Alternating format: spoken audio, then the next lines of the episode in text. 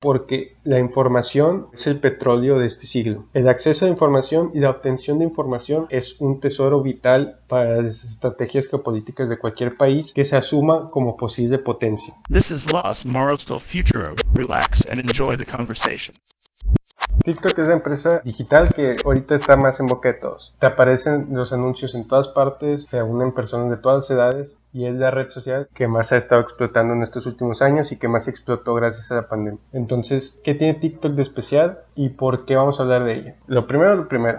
La empresa que es madre de TikTok es una empresa china. Esta sería quizás la primera empresa tecnológica china fuera de Huawei que alcanza este nivel de reconocimiento mundial. Estamos hablando de la red social por excelencia internacional del mercado chino. Eso es algo que no pasaba porque el mercado chino es enorme, pero está restringido al mercado chino. Existe Baidu, que es básicamente el Facebook de China. Existe WeChat, que es una mezcla entre WhatsApp y sistemas de pago. El año pasado tuvo 700 mil millones de descargas. Creo que fue la aplicación con más descargas en el año. Y ahora hablemos de ByteDance. ByteDance es la empresa madre de TikTok. Compraron, no me acuerdo en qué año, Musical.ly. Era una app que se dedicaba a hacer lip sync. La perfeccionaron y envolvieron en este nuevo producto que todos usan, que es TikTok. ¿Por qué está en el centro del debate? Porque a raíz del conflicto entre China y Estados Unidos en todos los ámbitos, el ámbito tecnológico no podía escapar. En otras palabras, está siendo víctima de esta guerra entre China y Estados Unidos en esta nueva guerra fría. La pregunta es, ¿hay argumentos? ByteDance que es la empresa madre china, obviamente tiene sus headquarters en China y en China la ley te obliga a que si el gobierno te solicita, si tú eres distribuidor, proveedor o manejas de cualquier forma data,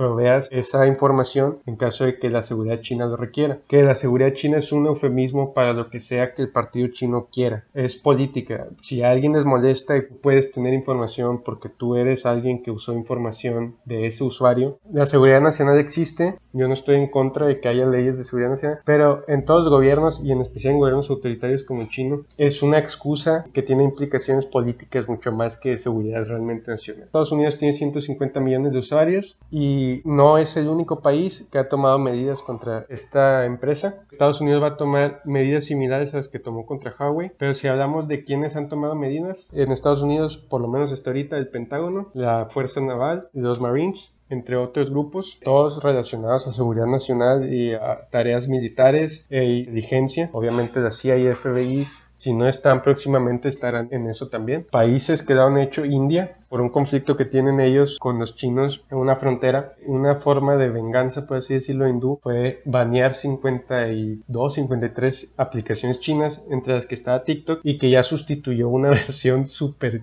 super copia, no cómo se llama. Es como si en vez de TikTok fuera TikTok, por poner un ejemplo. Entró de lleno y está tomando todo el mercado que dejó TikTok al ser baneado. Primero, pienso que como aplicación, el funcionamiento tiene su propio valor porque tiene un algoritmo de machine learning donde si tiene un buen desempeño en las primeras visitas esto va a empezar a compartirlo más y más entre todos los usuarios de forma aleatoria. Esto significa que tu éxito no depende de tu red social real como otras aplicaciones que son Instagram o Snapchat o YouTube, donde sí tienes que tener tu propia fuerza de marketing para empezar y ya después te ayuda la aplicación a tener un poco más de tracción. Sin embargo, TikTok no. TikTok, aunque tengas cero seguidores, tú puedes tener 5 millones de reproducciones en 3 días por el algoritmo. Entonces creo que es una buena plataforma que le pueda dar voz a, cualquier persona sin tener esa red de fondo o esa infraestructura de fondo. Toda la polémica alrededor de la personal data que se comparte, creo que se saca un poco de contexto o se quiere crucificar a TikTok por el simple hecho de ser China, porque hay aplicaciones que usamos todos que son gratis y que hacen lo mismo, pero por tener base en Estados Unidos no se habla de la misma manera. Por poner un ejemplo, Facebook y el caso de Cambridge Analytica, donde se filtraron la información personal de 50 millones de usuarios, ni siquiera tenías que dudar autorización de que compartes los términos y condiciones, simplemente con que uno de tus amigos compartiera eso, ya le daba acceso a la información a todos los demás.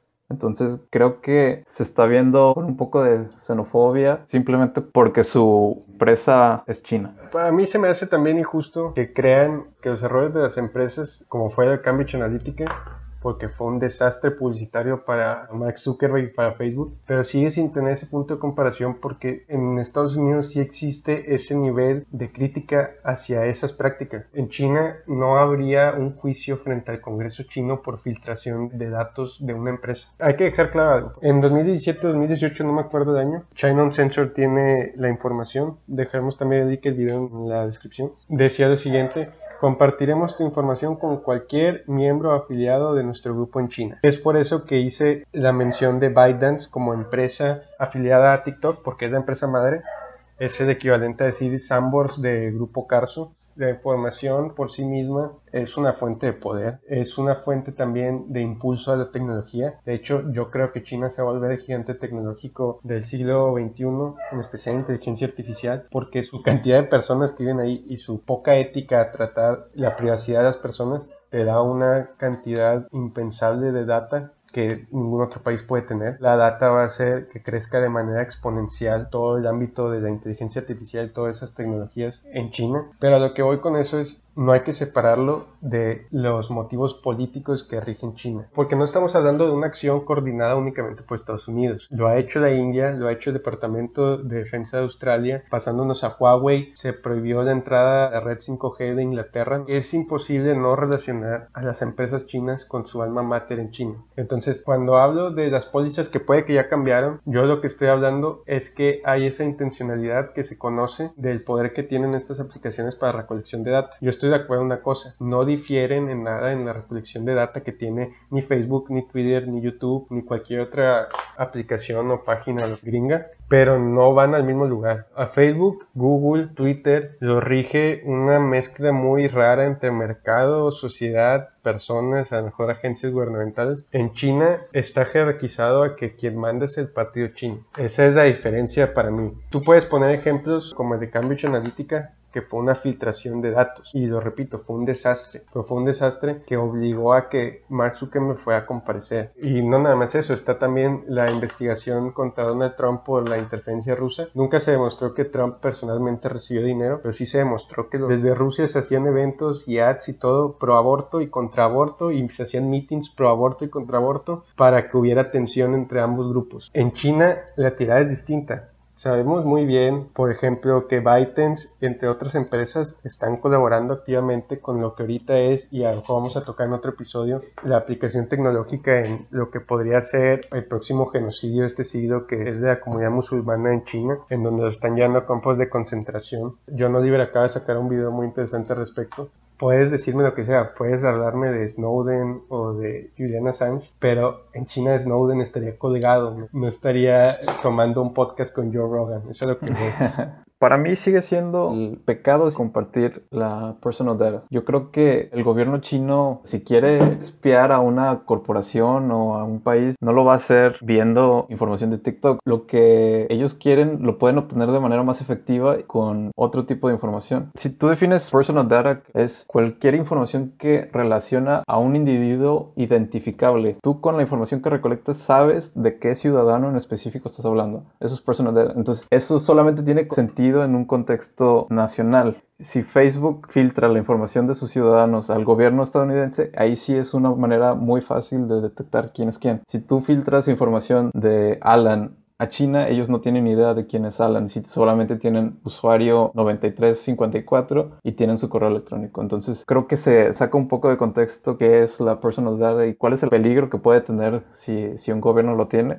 Pero con la data desde TikTok hasta Facebook tú puedes crear perfiles de las personas. Y como dices tú, a China no le interesa una morra o un morro del futuro de 15 años que está bailando el nuevo reto de Drake en calzones. Lo que les interesa serían más ejemplos específicos, pero omites una cosa. Se pueden crear esos perfiles y darle seguimiento y todo ese grupo de personas que ahorita son niños y adolescentes, etcétera, que lo están haciendo, puede darte perfiles a futuro, tanto personales como sociales. Y eso es otra cosa, porque esa información que le estás dando puede darte información que no te puede dar una enciclopedia de cómo son los estadounidenses frente a todos los problemas que estamos viendo ahorita, como las protestas de Black Lives Matter o sobre el cubrebocas o sobre lo que sea, Tú puedes empezar a armar perfiles generales, que eso es parte de lo que hacían los rusos, y decir, ¿sabes qué? Si yo mando una noticia el día de mañana, la difundo, y tiene temas y targets específicos, puedo causar revuelos que a la larga se descontrolen. Por ejemplo, en China no pegaría una noticia de si el gobierno quiere forzarte a usar mascarillas. Ellos no tienen esa costumbre, aunque suene muy general, de que crean que el gobierno todo lo hace para mal. El gringo, por su parte, una mala información de que el gobierno quiere obligarte a usar mascarillas, ya mira cómo se está poniendo. Hay debates que yo no sé por qué existen acerca del de, uso o no uso de la mascarilla y de que si es una tiranía que te obliguen a usarla y que si es el primer paso antes de las vacunas de Bill Gates. Entonces, todo ese ciclo de desinformación es particular de ciertas partes. En México van a pegar otro tipo de noticias, en China otras, y todo ese data sí se puede recolectar en todas las redes sociales. Esa es la diferencia. Tenemos el caso de Google que ayuda activamente al Pentágono. ¿Han visto el video del perro ese que es como un robot que se para y se cae y no sé qué? Es parte de un programa del Pentágono en investigación. Y digo todo esto no por divagar, lo digo porque la información, como decía el padre espiritual de este podcast Andrew Yang, es el petróleo de este siglo. El acceso a información y la obtención de información es un tesoro vital para las estrategias geopolíticas de cualquier país que se asuma como posible potencia. Por eso no ves en México esta discusión porque en México a nadie le interesa si sabes que compartiste videos de tigres o rayados y a los gobernantes tampoco les importa porque no estamos jugando el juego de ser potencia. Las potencias sí. ¿Por qué tendría que Estados Unidos dejar entrar activamente las empresas chinas si tienen su puerta bloqueada las empresas estadounidenses a China? TikTok sería quizás la primera empresa en el mundo que tiene activamente el mercado chino porque aunque no se llame TikTok es la misma empresa madre y el mercado estadounidense. Eso no pasa. Facebook tiene acceso a India, tiene acceso, etcétera, etcétera, pero no tiene acceso a China. Cool tampoco. Twitter ni se diga. Entonces, estás dando de armas a alguien que nunca ha sido recíproco contigo. No deja de tener valor geopolítico eso. Ok, pero, o sea, siguiendo esa lógica, entonces tenemos que banear a cualquier aplicación que recolecte información, porque, como dices tú, cualquier aplicación puede estar trabajando con su gobierno y hacer exactamente lo mismo que el fake news y demás con otros países. Y si lo hace Estados Unidos, eso no significa que es ético o que lo van a hacer con conciencia limpia. Entonces, baneamos toda la recolección de data de todas las aplicaciones, que eso le daría en la torre a este modelo de aplicaciones gratis porque esa es la única manera en que generan ingresos. Entonces tendrías de ahora en adelante solamente aplicaciones pagadas que creo que eso afectaría mucho en las cantidades de descarga. No sé qué otra alternativa sugieres tú. Es que, otra vez, este modelo no es baneable en el sentido de que para mí ya no hay cómo se pueda detener todo esto que es las redes sociales, etcétera. O sea, no es baneable. Yo acepto que no es baneable, pero la diferencia entre lo que tú dices y lo que yo digo es que por lo menos los estadounidenses y los europeos disimulan con regulaciones fuertes. Aún así se dan violaciones a esas regulaciones como Cambridge Analytica o como el caso de Snowden, pero en China no hay ni siquiera intento de esa simulación, porque por ejemplo TikTok tiene acusaciones directas de que en Hong Kong sus moderadores buscaron deliberadamente bajo políticas vagas para la censura de temas controversiales al partido chino. Por ejemplo, bajo la idea del separatismo, baneaban TikToks a favor de las protestas en pro Hong Kong. No es una práctica exclusiva de TikTok. En China tú no puedes buscar activamente sobre la masacre en Tiananmen Square,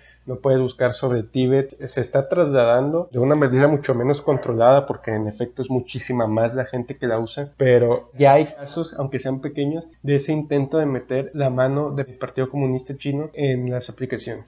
New York Times sacó un artículo donde entrevistaban a un representante de ByteDance, donde él dice que los moderadores, como dices tú, esconden a propósito contenido tipo político, pero no es solamente en contra del Partido Comunista Chino, como dices tú, esconden cualquier tipo de contenido político. Y eso es cierto, yo uso TikTok y yo nunca he visto un TikTok de AMLO o de Felipe Calderón. Si yo veo eso, yo cierro la app, güey, porque no es divertido. En cambio, si sale un TikTok de Mitlatoni Peña Nieto, pues ahí sí lo sigo viendo, porque él sí da risa, güey. O sea, no es censura contra lo que ellos quieren ver, es censura contra contenido político para mantener un tipo de producto en su red. No podría, o sea, podría que bajo la ley general de TikTok, como se maneja, intentaran que eso fuera lo que te venden. Pero por ejemplo, no sé si viste el primer rally de Donald Trump. El primer rally de Donald Trump fue un fracaso porque supusieron que se habían conseguido un millón de entradas vendidas. Las entradas eran gratis, tú nomás tenías que pedirlas. La campaña para la solicitud de las entradas de Donald Trump fue mediante TikTok. De hecho, la nota de New York Times o de Washington Post, no me acuerdo, habla de que fue hecho espontáneamente por K-Poppers que le molestaba a Donald Trump. Entonces empezaron por medio de una campaña viral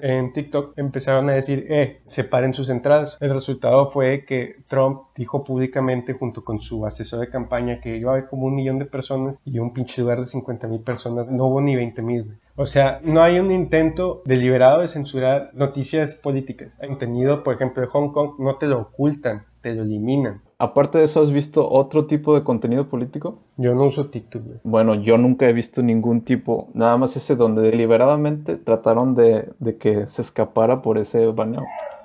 Pero sí hay reportes acerca de las políticas que siguen los moderadores, güey. De hecho, The Guardian tiene un artículo que también compartiré acerca de cómo han usado las leyes vagas para todo tipo de contenido no agendado del partido chino. No sé por qué sería sorprendente que trasladaran una práctica común en China a sus empresas.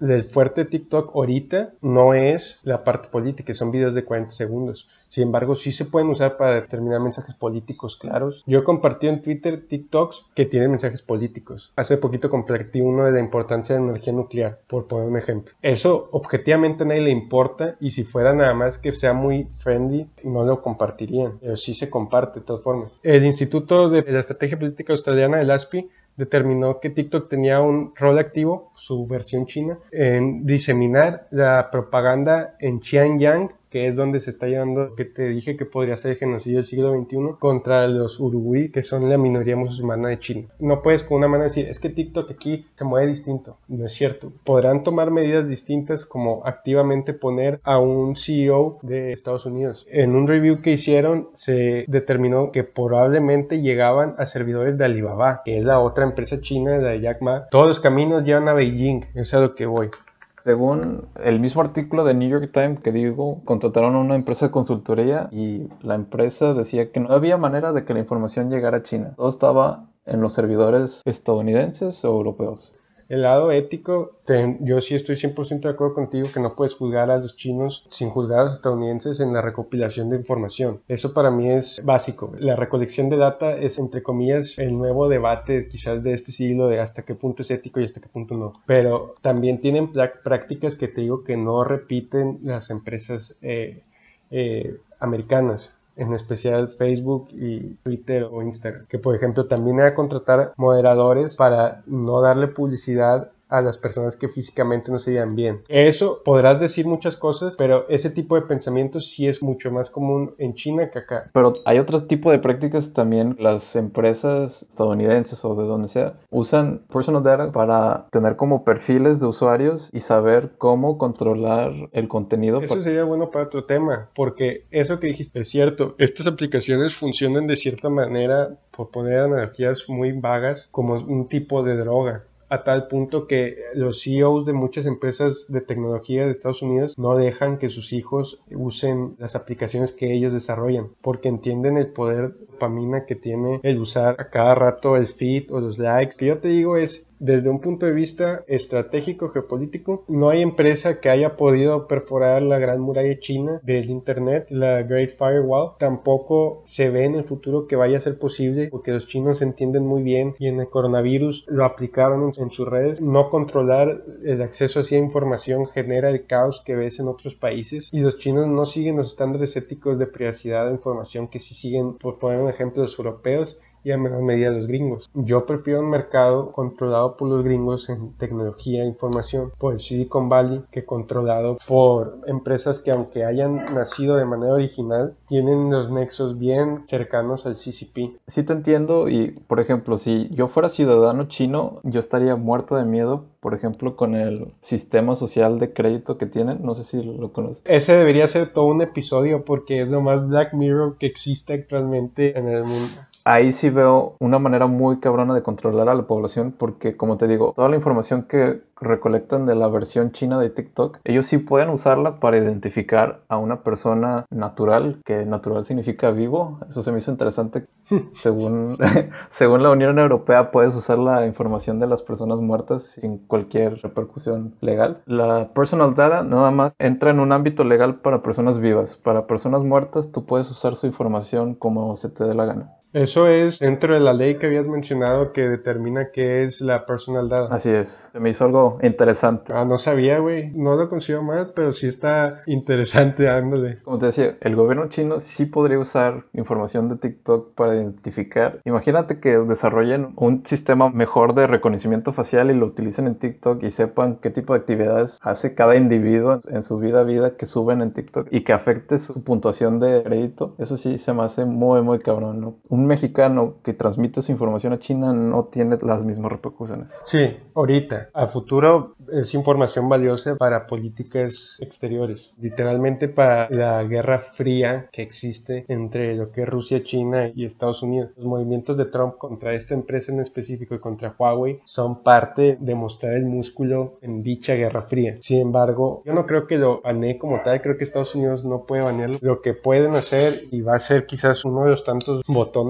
nucleares que tiene Trump es meterlo al comité de inversión extranjera y determinarlo como una empresa no apta. Va a pasar lo mismo que a Huawei. Eso va a hacer que ni Google, ni Apple, ni nadie pueda actualizarse con ellos, etc. Es eso o la medida otra que va a tomar es buscar que le hagan un favor. En otras palabras, sabes que mueve más gente acá, invierte más acá, contrata más gente acá. Y también tengo entendido que Facebook planea sacar algo parecido a TikTok que va a ayudar mucho a nivelar la balanza contra los chinos, por lo menos en Estados Unidos. Bueno, déjame ponerte un ejemplo. Imagínate que un adolescente iraní está usando Facebook y se toma una selfie detrás de la selfie sale uno de los más buscados del FBI y Facebook filtra esa información al gobierno estadounidense. De repente el gobierno estadounidense sabe en qué edificio está este señor y tú crees que se la van a pensar para bombardear un edificio con un criminal de alto grado político. Tú lo pones como que Estados Unidos sí es mejor que China, pero tampoco es una paloma blanca, ¿no? Sí, para nada, exacto. Quiero dejar claro eso que no es como que yo pienso eso, que Estados Unidos es el epítome de la justicia y la transparencia transparencia cuando hace menos de unos tres putos años estaban discutiendo si a su presidente lo llevaron o no los hackers rusos a... a llegar a la presidencia. sí, pero a lo que voy es, supongamos que el día de mañana sale la versión de la chona de TikTok super pitera. Es obvio que si Juan Pérez se está grabando bailando la chona mientras come cereal, no le interesa al gobierno chino. Yo estoy de acuerdo, así como a nadie le interesa que tú te quejes acerca de AMLO en Facebook, o a nadie le interesa que tú compartas las canciones que más te marcaron en la vida. Bueno, a las empresas quizás sí le interese ese último, pero al 90% de los gobiernos no. Un ejemplo que sí le podría interesar a un mexicano promedio que sube videos en TikTok. Vi en una TED Talk de un señor que estaba hablando que en África las aplicaciones de préstamo se volvieron muy muy famosas. Ellos descargan la aplicación, aceptan los términos y condiciones, ponen su cuenta y les llega dinero. Pero dentro de esos términos y condiciones viene que la comisión o el interés es hasta del 150% creo. Entonces muchas personas no podían pagar y lo que hicieron, que sí se me hizo interesante, es en los términos y condiciones ellos aceptan que la aplicación tenga acceso a sus contactos. Entonces cuando una persona no paga, le manda un mensaje de texto a todos los contactos del teléfono diciendo, por favor comunícate con Jerry porque no ha pagado su tele en Electra y necesitamos que nos pague ahorita o vamos a proceder con acciones legales. Y de esa manera queman al individuo con todos sus contactos del celular. Eso se me hizo muy cabrón. Eso se me hace muy malo, pero muy creativo. Está llegando un punto de la tecnología que vas a decir, chinga madre, se me pasaron de verga, pero qué listos. Ese es un ejemplo de algo que sí podría pasar, que tiene, creo yo, más repercusiones que usar TikTok. Eso creo yo. Al final del día, ese es un microejemplo de que en efecto la información como tal en malas manos podría ser usada para un chingo de cosas malas. Y vuelvo a mi punto original, los chinos se distinguen por no tener las regulaciones que tienen los europeos o los gringos en pro del individuo, siempre es en pro del Estado, o sea, siempre es bajo el interés nacional frente a bajo tu derecho a privacidad. Entonces no está tan alejado de la lógica que se pueda darle mal uso a la información obtenida tan intrascendente como parezca, como ya lo han hecho. Xi Jinping no está ahorita pidiéndole al dueño de TikTok, eh, güey, mándame a todas las morras que bailaron tal canción, porque con eso voy a destruir a Trump. O sea, no. Pero sí está como, esto es información, mándaselo a quien pueda usarla y mientras no nos corten el flujo, nos sirve. Lo que se tendría que hacer es legislación para que los términos y condiciones sean más claros, porque también vi un ejemplo donde pusieron a creo que siete abogados a leer los términos y condiciones de Apple. Tardaron no sé cuántos días en leerlo y ni siquiera lo entendieron. Están vagos deliberadamente, sí. Exactamente, todos. sí. Entonces creo que para mí esa sería la respuesta, que el usuario en realidad sepa qué está compartiendo para que él sepa si, si se siente cómodo compartiendo esa información o no. De esa manera no quitas el sistema actual de las aplicaciones gratis, entre comillas, y puedes seguir con ese tipo de plataformas. Por eso te decía lo que decía Andrew Yang, porque cuando él decía lo del petróleo se refiere al valor que tiene como activo tu información. No me acuerdo cuánto era el dato, pero sí hay como un promedio de cuánto costaría tu bloque de información si se lo tú a la empresa. Eso es debatible. Al investigar cuáles eran las contras del personal data que se compartiera de, de, la manera que se comparte, y muchos eran simplemente que las empresas estaban generando ganancias de tu personal data. Sí, es un ciclo de recompra. Te la compra un vato y se la revende otro güey. Yo creo que eso le pone mucho valor a tu información. Creo que le da la mala impresión a las personas de que tu información solo por existir tiene valor. Yo creo que lo que tiene valor es la herramienta que recolecta de manera autónoma y de manera homogénea grandes cantidades de información de una población. Si tú tienes tu personal data que tú hiciste a mano o en Excel o donde sea, para mí eso no tiene valor. O sea, si tú se lo quieres vender a alguien, nadie te lo va a comprar porque no tiene el mismo estándar, no tiene la misma calidad que si una empresa que se dedica a eso lo recolecta. Entonces, yo creo que es muy debatible ese punto de que nos estamos perdiendo de ganancias por compartir nuestra información. Creo que eso no, no es cierto. Pero cuando se dice no estamos perdiendo de ganancias, es que no deja de ser la materia prima de ese sistema sistema de recolección. O sea, es el equivalente a una empresa, güey. Yo no puedo construir un carro, pero si, digamos, mi país es el que provee los materiales del carro y el país no ve un 5 porque, no sé, se lo roban, ya sabes cómo funciona el tercer mundo, ahí sería reclamo. Ese es el reclamo que se hizo con el petróleo en Alaska. O sea, se está extrayendo muchas ganancias de algo que para efectos prácticos de la gente de Alaska es de todos nosotros. No deja de ser que en esa cadena de producción, desde la tecnología que recopila tu información hasta el último güey que la compra y con eso te vende un producto, tu información, obviamente a nivel individual no, pero a nivel colectivo, es el activo o es la materia prima que se convierte en lo que después se hace. En otras palabras, sí, a lo mejor no es muy coherente el hecho de decir a ti Steve te va a pagar 3 mil pesos para que me llenes este formulario donde te dicen que te gusta, que no y la verga. Pero lo que no es incoherente es decir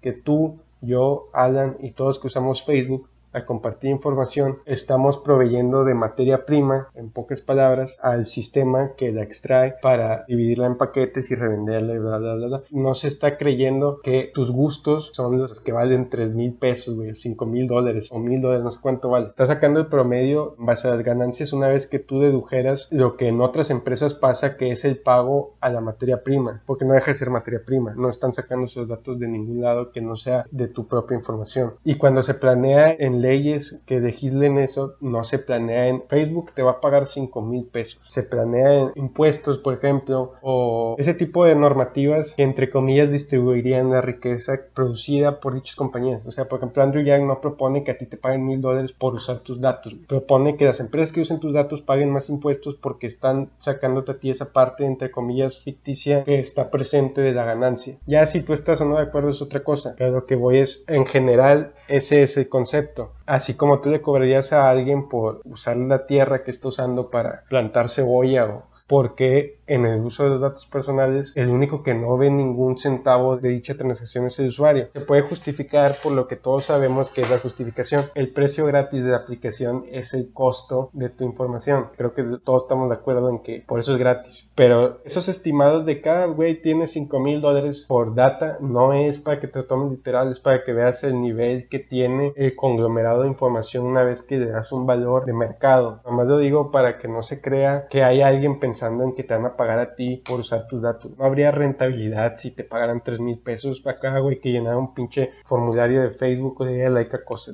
Por eso al principio dejé claro que China va a superar con creces a Estados Unidos en ese aspecto, porque no hay estándares éticos parecidos a los gringos y mucho menos europeos para recopilar información. Y aparte de que no están esos estándares éticos, es quizás el mercado cerrado más grande que existe. La información para sistemas que se autoinstruyen en base a ella nunca es suficiente. Entonces, por eso también le tiran a buscarla de otras partes, aparte de los motivos políticos. En conclusión, creo que los dos estamos de acuerdo en que no se va a banear y también creo que los dos estamos de acuerdo en la falta de protocolos y leyes para el manejo de información sensible como son los datos. Yo tengo mis reservas con las empresas chinas en cuestiones éticas mucho más que con las gringas o las europeas y mi única observación para acabar este podcast del día de hoy es que al final tú como usuario decides qué compartes y qué no. Tú decides hasta dónde quieres alargar o no tu privacidad, qué es para ti importante y qué no, pero que entiendas una vez que todo lo que se sube a internet es para siempre. Lo que no se quiera compartir, no compartas. Lo que creas que te expone, no lo compartas. Lo que creas que te van a hacer que te cancelen, no lo compartas. Y disfruta de internet porque al final, ya sea China o Estados Unidos, a todo el mundo le vales ver.